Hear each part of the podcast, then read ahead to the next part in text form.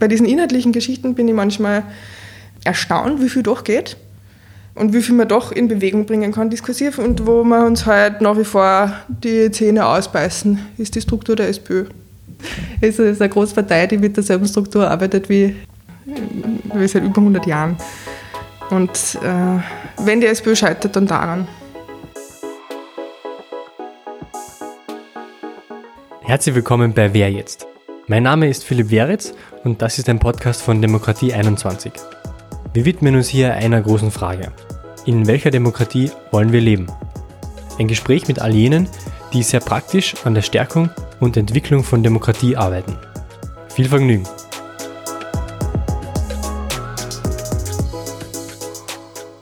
Ich sitze heute hier mit der Eva Malschnick. Eva, guten Morgen. Guten Morgen, danke für die Einladung. Sehr gerne. Eva, du bist Vorsitzende der Sektion 8, hast mhm. Sozioökonomie studiert und die Sektion 8 ist also ein bisschen bekannt als Stachel im Parteifleisch der mhm. SPÖ. Wie viel Stachel braucht es denn im Parteifleisch? Genug, dass sie was bewegt und dass es hin und wieder unangenehm wird für die Leute, die einen, die einen Stachel brauchen könnten. Wir haben uns gegründet 2007, damit ich jetzt nichts Falsches sage, genau. Die waren sozusagen ein Auswuchs der Regierungsbildung Gusenbauer I. Ähm, und damals war es ja so, dass äh, Regierungsübereinkommen präsentiert wurde nach zwei Episoden schwarz-blauer Bundesregierung, wo erstmals wieder die SPÖ mitbeteiligt war. Und diese hochfliegenden Erwartungen, die man halt äh, gehabt hat an die erneute Regierungsbeteiligung der Sozialdemokraten, haben sie halt nicht im geringsten erfüllt. Aus diesem, mhm. aus diesem Regierungsübereinkommen hat es für Unzufriedenheit gegeben damals. Und eine Überlegung daraus war eben zu sagen, okay, es ähm, bringt nichts, wenn alle kritischen Leute sie aus der SPÖ entfernen. Man muss sie wo sammeln und dem Frust und der äh, Wut einen Kanal geben. Und eine der Ideen, die da in dieser Zeit geboren wurde, ist sozusagen einfach was ganz Klassisches zu machen, nämlich eine Basisorganisation in der SPÖ zu, zu nehmen. Also wir sind eine stinknormale Sektion, die achte Sektion im neunten Bezirk Deshalb heißt man Sektion 8, obwohl wir im 9. Bezirk beheimatet sind. Das sagt manchmal für Verwirrungen. Ähm, und machen das aber in einer bisschen unkonventionelleren Art und Weise, wo wir uns ähm, einfach mehr Output versprechen und uns besser wiederfinden als in den alleinig klassischen Basisorganisationstätigkeiten, die man in der SPÖ sonst so findet. Was meinst du mit unkonventionell? Mm, also wir haben uns dann nach einer bisschen einer Findungsphase 2010 äh, einen längeren Strategieprozess gegeben. Dort haben wir uns überlegt, okay, was können wir tun, was können wir nicht tun, was wollen wir tun, was wollen wir nicht tun. Und der, der, äh, das Ergebnis daraus ist, dass wir sozusagen den Untertitel für unsere Arbeit definiert haben mit die sozialdemokratische NGO. Ähm, das ist ähm, deshalb, weil uns zwei Dinge aufgefallen sind, die nicht funktionieren oder noch nicht funktioniert haben in der SPÖ bisher. Das eine ist der durch die Institutionen, also das heißt, dass man halt irgendwie als junge, motivierte Person sich anpasst an den Apparat, irgendwann 15 Jahre, 20 Jahre später oben ausgespuckt wird und dann kann man alles anders machen. Die äh, Geschichte zeigt, dass das nicht funktioniert, weil der Apparat mehr mit dir macht, als du mit ihm, wenn, mhm. du, wenn du die da alleine durchschütteln lässt. Die andere Idee, die immer wieder so herumfleucht, ist, dass man sagt, okay, man, man, man versucht jetzt bestimmte Einheiten, bestimmte Gruppierungen, bestimmte, ich weiß nicht, Vorfeldorganisationen oder was auch immer, ähm, systematisch auszufraktionieren und dann ist man zumindest nicht alleine, sondern hat einen ganzen Bezirk oder hat eine ganze Vorfeldorganisation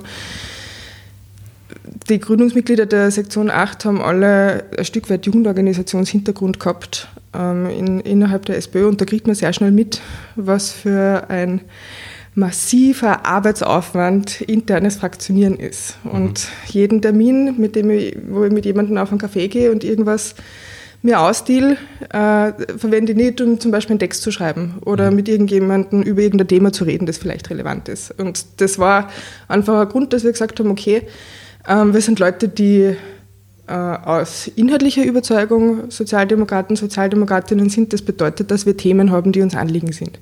Und äh, anhand dieser Themen wollen wir uns vorhandeln und haben sozusagen die, die Organisationsform der Sektion zwar, aber wir tun so, als wären wir NGO. Also wir überlegen uns Kampagnenthemen, Wenn wir dann welche haben, versuchen wir Kontakte herzustellen mit zivilgesellschaftlichen Organisationen, ähm, machen Veranstaltungen dazu und fahren da halt so eine Doppelstrategie. Also ein mhm. Teil unserer Arbeit richtet sich natürlich nach innen auf die SPÖ, aber ein anderer, ganz wesentlicher, an die allgemeine Öffentlichkeit, weil wir halt finden, dass das der wesentlichere Beitrag ist, den man, den man leisten kann und, und muss, dass man von den eigenen politischen Ideen, die man hat, ja irgendwas in die Gesellschaft transportiert und nicht nur nach innen schaut.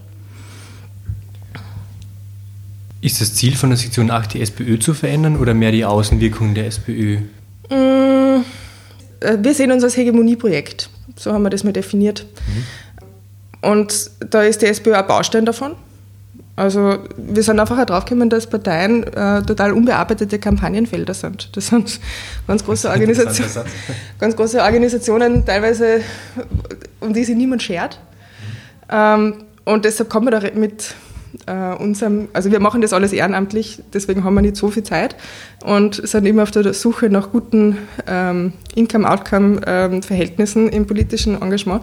Und weil sie in politischen Parteien so lange niemand um irgendwas geschert hat, kann man damit relativ wenig äh, Ressourcen relativ viel in Bewegung bringen.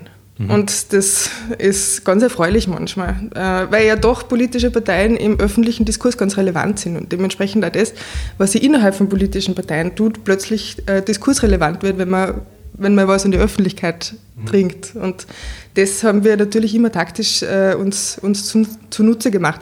Aber wir versuchen das eben so zu gestalten, dass wir sagen, ähm, wenn wir zum Beispiel Kritik üben an der SPÖ, ist die themenbezogen.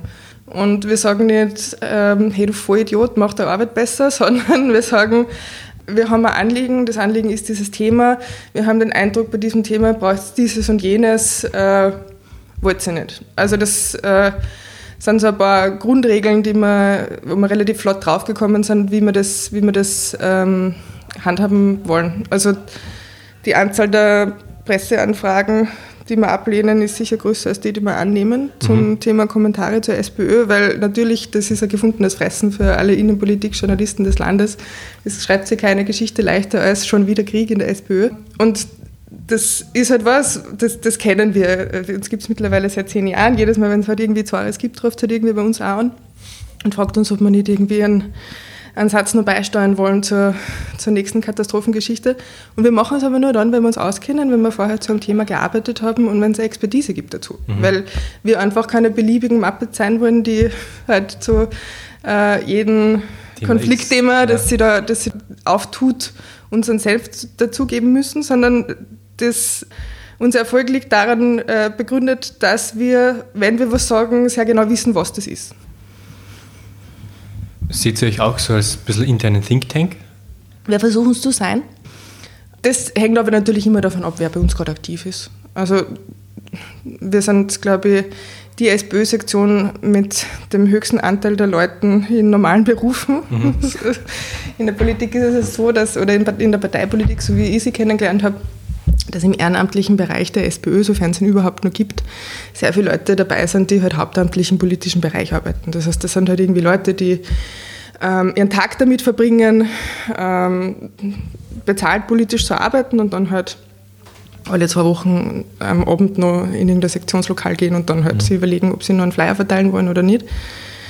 Bei uns ist das anders. Also da kommen ja immer wieder mal neue Leute dazu und ich finde, das ist das Bereicherndste dran. Die haben normale Berufe, normale mhm. Leben, normale äh, Biografien, die arbeiten halt irgendwas und haben halt irgendwie Kinder oder kümmern sich um ihre Eltern oder was auch immer und kennen sich aber mit irgendwas meistens aus oder haben irgendein Anliegen. Also da gibt es keine Ahnung. Kommt einmal ein Arzt vorbei oder mhm es ist halt jemand aus dem technischen Bereich oder was auch immer. Und so ergeben sich halt für uns die Themen auch, dass, dass, dass die Leute sagen, okay, ähm, ich beschäftige mich beruflich vielleicht mit irgendeinem Umweltthema, ich finde, äh, wir sollten uns mit, X, mit XY beschäftigen. Oder ich bin äh, Juristin und äh, kümmere mich um Gleichbehandlungsfragen, sollte man nicht äh, zu Thema X äh, irgendwas in, den, in die Öffentlichkeit bringen. Und so sozusagen spinnen sie für uns die, die Ideen raus.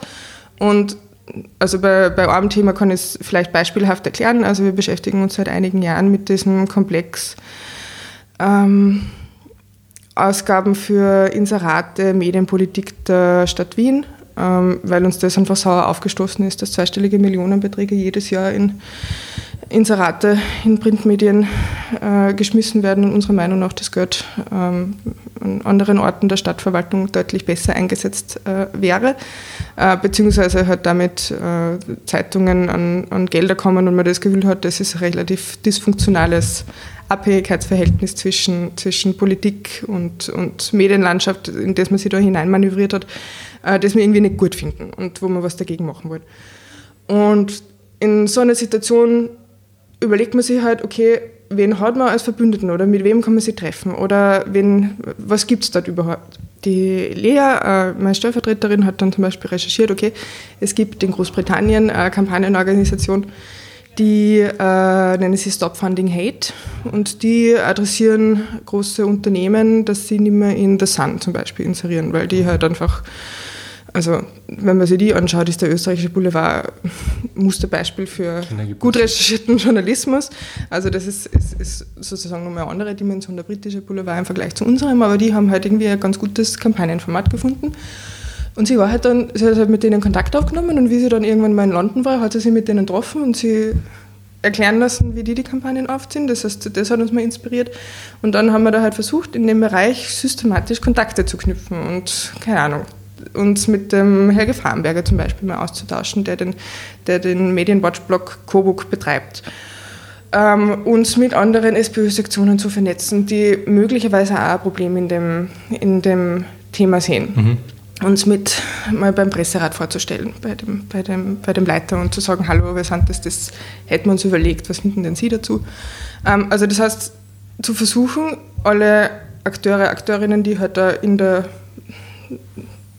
in der Welt zu finden sind oder bei uns in Reichweite zu finden sind, die sich mit dem Thema beschäftigen, mit denen Kontakte zu knüpfen und die ins Boot zu holen. Und das ist, glaube ich, schon eine Arbeit, die halt irgendwo an der Schnittmenge zwischen Think Tank und Kampagnenorganisation mhm. läuft. Also man, man versucht halt Know-how aufzubauen und Kontakte aufzubauen und dann halt ein Netzwerk zu haben, das im, im Bedarfsfall aktivierbar ist. Und äh, im Idealfall wird man ein bisschen schlauer, spült sich ein bisschen gegenseitig Bälle zu ähm, und ist damit halt ähm, vielleicht effektiv.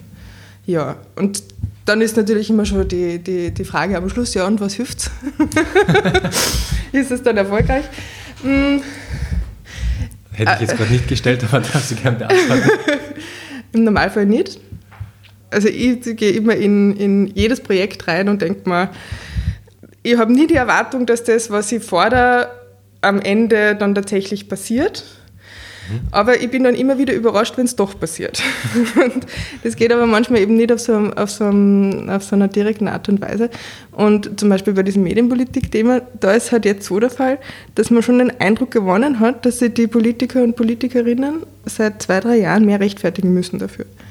Ähm, zumindest für die, für die Höhe der Ausgaben. Das ist jetzt überhaupt noch nicht irgendwie an dem Punkt, wo man sagt, ähm, die Stadt Wien inseriert nichts mehr in die vielfach gerügte Kronenzeitung oder vielfach gerügte Österreich, die regelmäßig Persönlichkeitsrechte von Opfern verletzt und so weiter und so fort. Ähm, aber das Thema ist nicht mehr so unterm Radar, wie es mal war. Mhm, ja, also es ist viel sensibler geworden für ähm, Politiker und Politikerinnen, sich da dazu zu äußern. Sie müssen sich äußern. Und das ist dann halt auch ein Effekt, den man aus so einer Kampagnentätigkeit generieren kann dass Rechtfertigungsbedarf entsteht. Und das bedeutet noch lange nicht, dass dann sozusagen die Forderungsliste, die wir heute entwickelt haben, eins zu eins äh, umgesetzt wird, aber es ist trotzdem ein wirksamer Eingriff in die Debatte. Zurückkommend auf deine Frage, was hilft was würdest du aus heutiger Sicht anders machen? Gute Frage.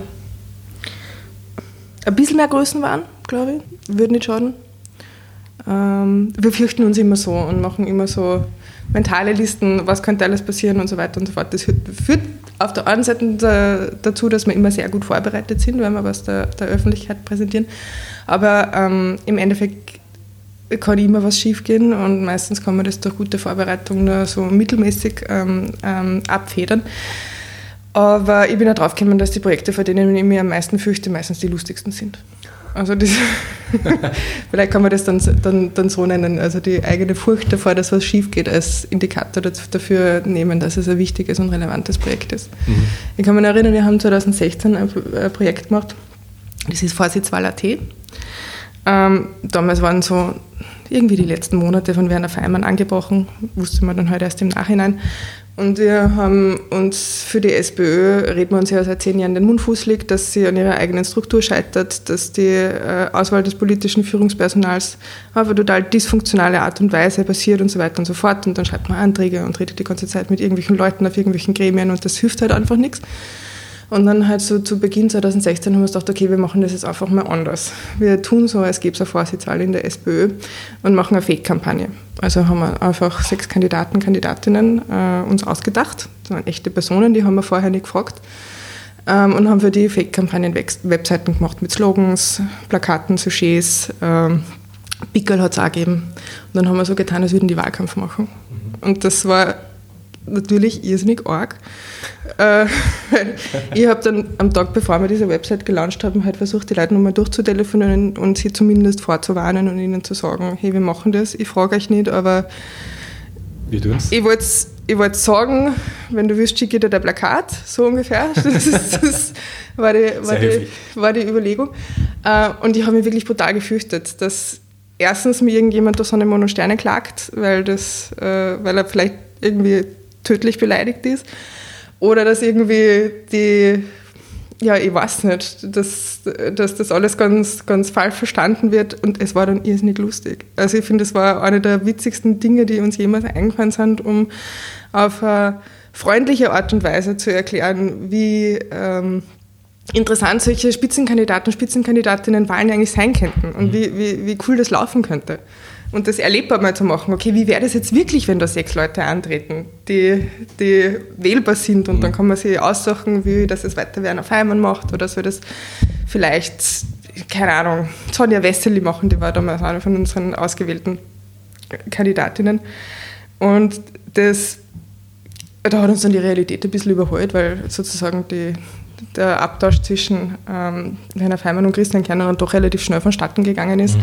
Aber für einen kurzen Moment war dieses Spiel wirklich witzig und ist ja. wirklich gelaufen. Also wir haben dann so kleine Kampagnen gemacht. Also die, das, der Deal für uns intern als, als, Aktivisten, Aktivistinnen war Don't break the fourth wall. Also man muss, man muss es, muss es genau, das, muss das durchziehen und wir haben dann halt so, so Internetkampagnen gemacht. Also jeder hat sich einen Kandidaten oder eine Kandidatin gesucht, den er oder sie dann gefeatured hat und dann haben wir die Pickel irgendwo geklebt mhm. und haben irgendwie also extrem schlechte Photoshops gemacht mit irgendwelchen ähm, Plakaten.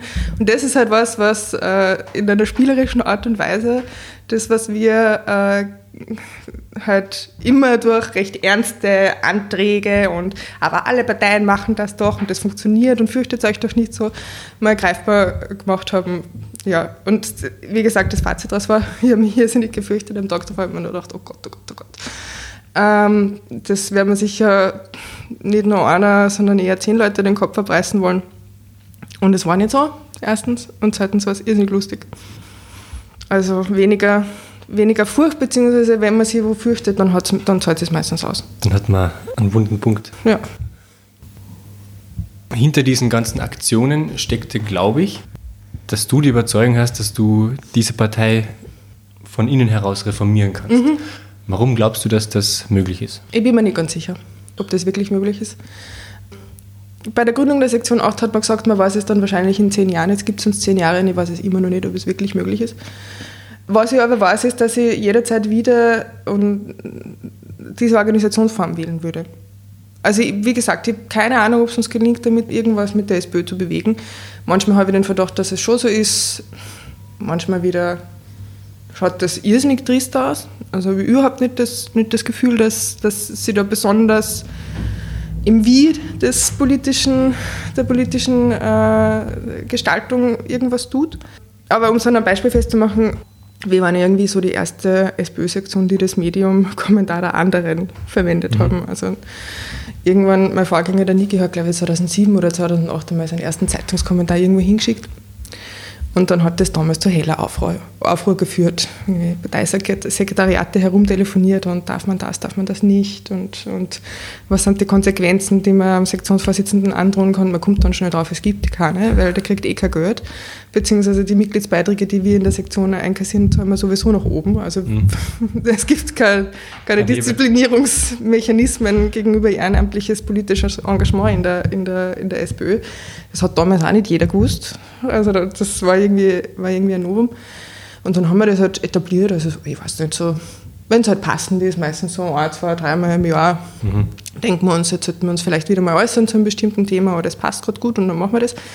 Und das Interessante ist, wir sind noch nicht mehr die einzige Sektion, die das macht. Oder nicht mehr die einzigen Leute aus der SPÖ, die irgendwie diesen Kanal wählen, um, um zu kommunizieren. Also es gibt aber andere SPÖ-Sektionen oder Gruppierungen, die sich dann gedacht haben, aha, interessant, interessant, ähm, auf die Art und Weise kann man irgendwas in den öffentlichen Diskurs einbringen. Mache ich das doch auch. Und das finde ich ist ähm, eine sanfte, aber doch spürbare Veränderung in der politischen Kultur.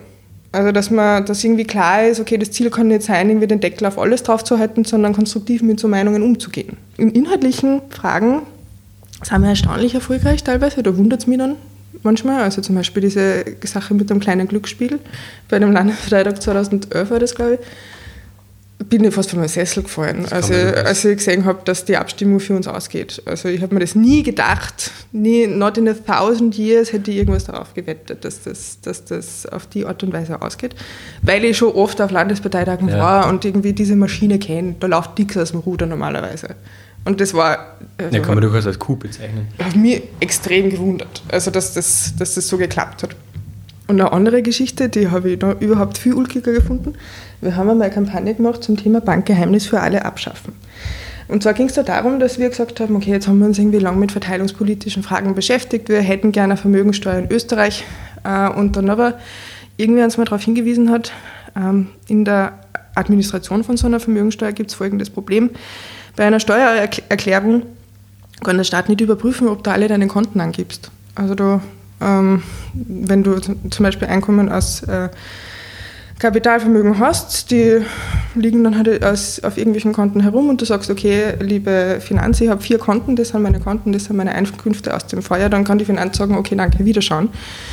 Ähm, wenn sie den Verdacht hat, dass du da nicht alles äh, äh, angibst, was es anzugeben gibt, kann sie ähm, in, oder konnte sie damals ähm, keine zentrale Abfrage starten, ob du alle Konten eigentlich äh, offengelegt hast oder, oder, oder angegeben hast.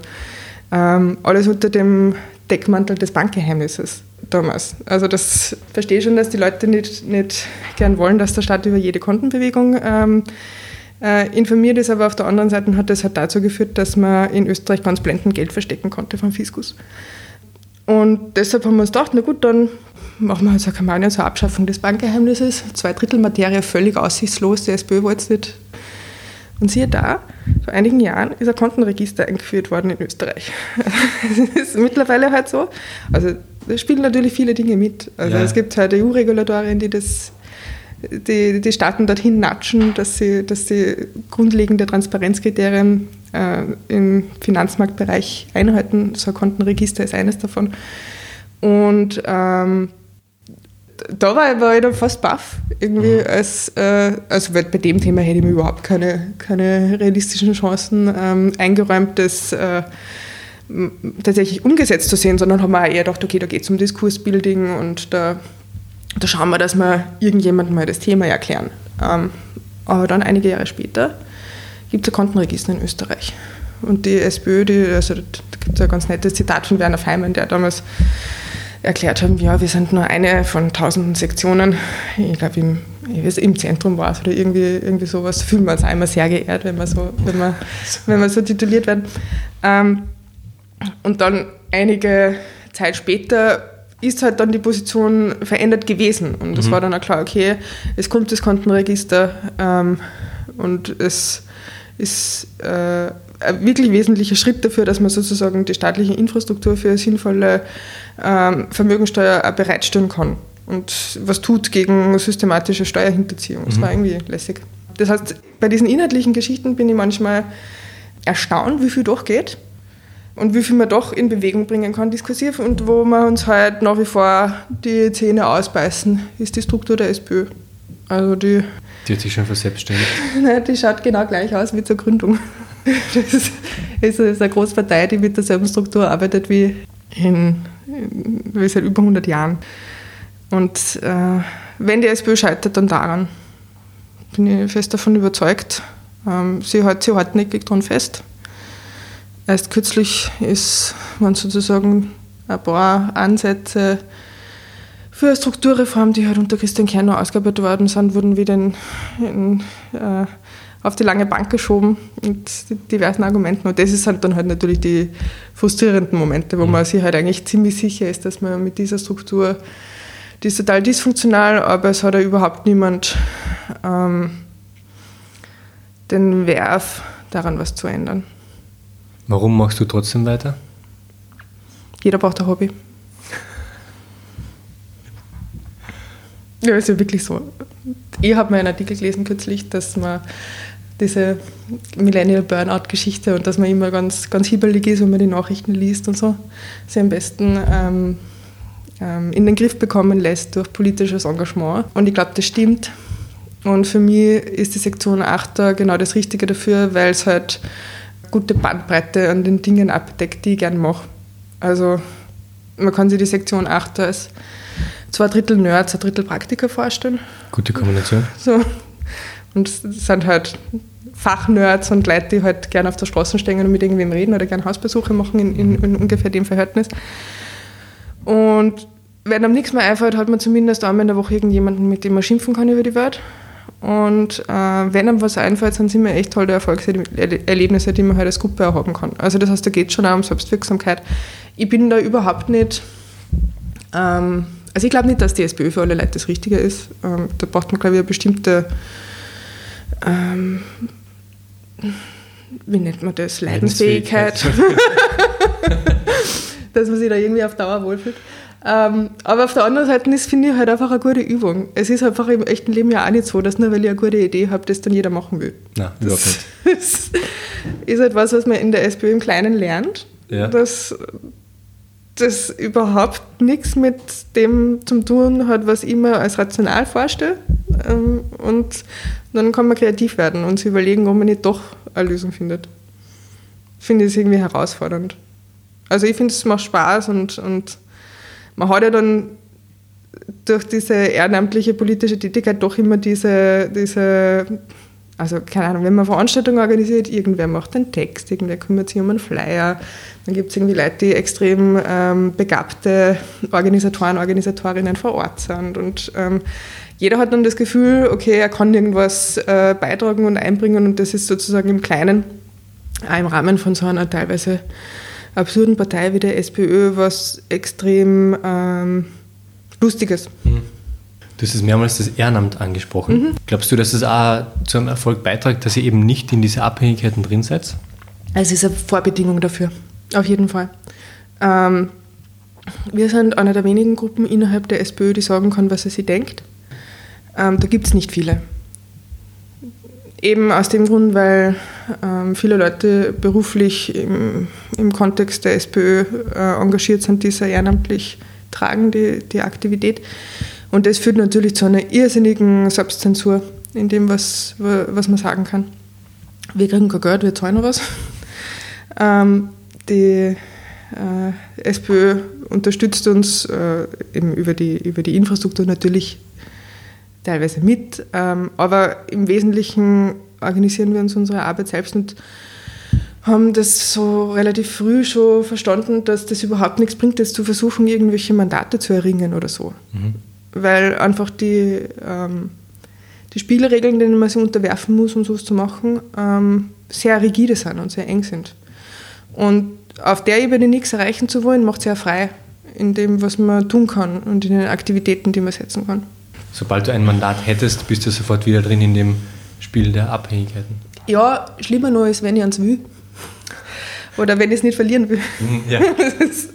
Das sind halt die, die Karrierepfade innerhalb der SPÖ doch noch recht rigide. Mhm. Also die, dadurch, dass wir so eine gering ausgebaute innerparteiliche Demokratie haben, gibt es ja kaum Momente, wo jemand gegen den Willen von irgendjemandem Vorgesetzten oder Übergeordneten auf einer Liste weit vorgereiht wird. Das gibt es ja kaum, diese, diese Events. Ähm, innerhalb der SPÖ und anderen sozialdemokratischen Parteien in, Europas ist, in Europa ist das überhaupt nicht so. Ähm, und das führt halt zu dieser, ja, zu diesem Eindruck, den man hat, dass da eh immer äh, alle relativ gut daran mitarbeiten, den Deckel draufzuhalten, selbst wenn es ganz offensichtliche Folgen. Probleme gibt und, und, und irgendwie äh, Fehlentwicklungen kann man es dann nicht ansprechen, weil man immer Angst haben muss, dass einem passiert. Und wir brauchen das nicht. Also ich finde, das ähm, bringt sehr viele Freiheitsgrade. Und deswegen, also das, das äh, ist ja das, was ich in der Sektion 8 eigentlich am meisten schätze. Also ich bin ein sehr freiheitsliebender Mensch, der sich nicht gern vorschreiben lässt, was er tut und was er nicht tut. Da habe ich eher so die die Hang zur Konterdependenz, denkt man dann immer, wenn man irgendwer erklärt, ich soll das auf Kornfrei machen, dann ist es vielleicht einen zweiten Gedanken wert. Und das braucht man irgendwie, damit das Spaß macht. Dass man, man hat eh viele Restriktionen, allein schon zeitliche. Mhm. Ähm, und da braucht man auf der anderen Seite genug Freiheit. Wie seid ihr organisiert, ganz praktisch? Weil du hast jetzt viel über Ehrenamt, über mhm. Zeit, über Geld geredet. Wie spielt das mit in der Sektion 8? Wir treffen uns einmal die Woche, also relativ häufig, finde ich, für eine politisch-ehrenamtliche Gruppe. Sind da am Plenum so zwischen 10, 20, 25 Leute oder so. Die wechseln. Also es gibt so einen harten Kern, der über mehrere Jahre konstant bleibt, der ist so bei 5 bis 10 Personen und dann kommen immer welche dazu oder weg, je nachdem. Also es sind ja oft Leute in bestimmten Lebensphasen, wo sie mehr Zeit haben für politisches Engagement und dann haben sie ähm, und das weniger Zeit, aber das ist sozusagen das Rückgrat unserer Organisation, ist, dass wir uns einmal in der Woche sehen. Mhm. Ähm, dann machen wir mindestens einmal im Jahr eine längere Klausur, wo wir halt ein Wochenende irgendwo hinfahren und Strategiediskussionen ein bisschen äh, systematischer führen. Ähm, wir haben so eine Facebook-Gruppe, da sind so ungefähr 200 Leute drinnen, glaube ich, oder so, wo man so Tagesdiskussionen dann halt äh, nochmal führen kann, also tagespolitische Diskussionen und dann teilweise Entscheidungen getroffen werden. Aber ohne Plenum wird es nicht gehen. Also wir brauchen das sehr, dass man, dass man sie physisch sieht. Das ist, das ist irgendwie schon wichtig. Ähm, aber haben eine Infrastruktur, die es ermöglicht, den Leuten irgendwie am Laufenden zu bleiben, wenn sie nicht kommen können. Ähm, und dann haben wir hier halt irgendwie eine große Katastrophe an Google Drive, äh, WhatsApp-Chats, die üblichen Problemchen, die halt jeder, jede äh, ehrenamtliche oder wahrscheinlich eine hauptamtliche Organisation hat mit den, mit den Kommunikationskanälen, die halt irgendwie sehr mannigfaltig geworden sind und niemand den totalen Überblick hat und so ist das halt bei uns genauso. Ähm, wir finanzieren unsere Arbeit durch Spenden hauptsächlich. Mhm. Ähm, der große Teil davon sind regelmäßige Kleinspenden. Also wir haben da so eine Aktion, die heißt 8 Euro für die Sektion 8, weil sie es leisten kann von unseren Mitgliedern oder Sympathisanten, Sympathisantinnen, Aktivisten, Aktivistinnen, richtet einen Dauerauftrag ein, den man nicht stark bemerkt am, am Konto, aber für uns halt so eine Basis an, an, an Geld bringt, mit der man ähm, gemütlich dann äh, Puffer haben, um Domains zu kaufen oder auf Klausur zu fahren oder ein Plakat drucken zu lassen oder sowas. Aber irgendwie sind wir auch draufgekommen, dass Geld das geringste Problem ist meistens. Um Was ist es dann? Ressourcen. Also äh, Zeitressourcen und Ideen. Das ist viel wichtiger. Geld lässt sich immer aufstellen weil Gott ist, erfordert meistens, also wenn du äh, eine Gruppe hast, die sagt, okay, das ist unsere Kampagne, wir brauchen da jetzt irgendwie nur 700 Euro, findet man das schon. Im schlimmsten Fall macht man halt irgendwo ein Festel. Also ja. das, das, das geht sich immer aus. Ähm, das Schwierige ist, äh, gerade in einem ehrenamtlichen Kontext, dass man sich zum Beispiel nicht fürchterlich zerkriegt. Also die, die Gruppe am Laufen hält. Mhm. Obwohl es unterschiedliche Auffassungen gibt, was ja bei uns auch oft vorkommt. Und dann halt noch die Leidenschaft zu haben, dass man sich Donnerstagabend um 18 Uhr ins hinterste Hinterzimmer des Café Winters bewegt, um auszumachen, wer beim 1. Mai wann die Abwaschschicht übernimmt. Also das ja, gut. Das sind ja nicht so glamourös. Nein, überhaupt nicht. Also das, das sind, glaube ich, eher die, die, die Konfliktpunkte.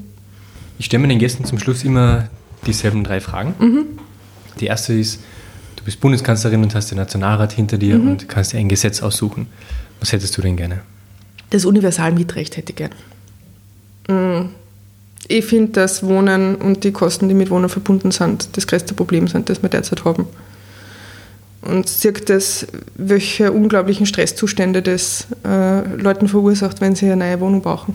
Das äh, finde ich muss nicht sein. Also ich finde den Vorschlag, den die SPÖ da hat mit dem Universalmietrecht um 5,50 Euro auf den Quadratmeter, der wird wirklich viel Stress bei sehr vielen Leuten reduzieren.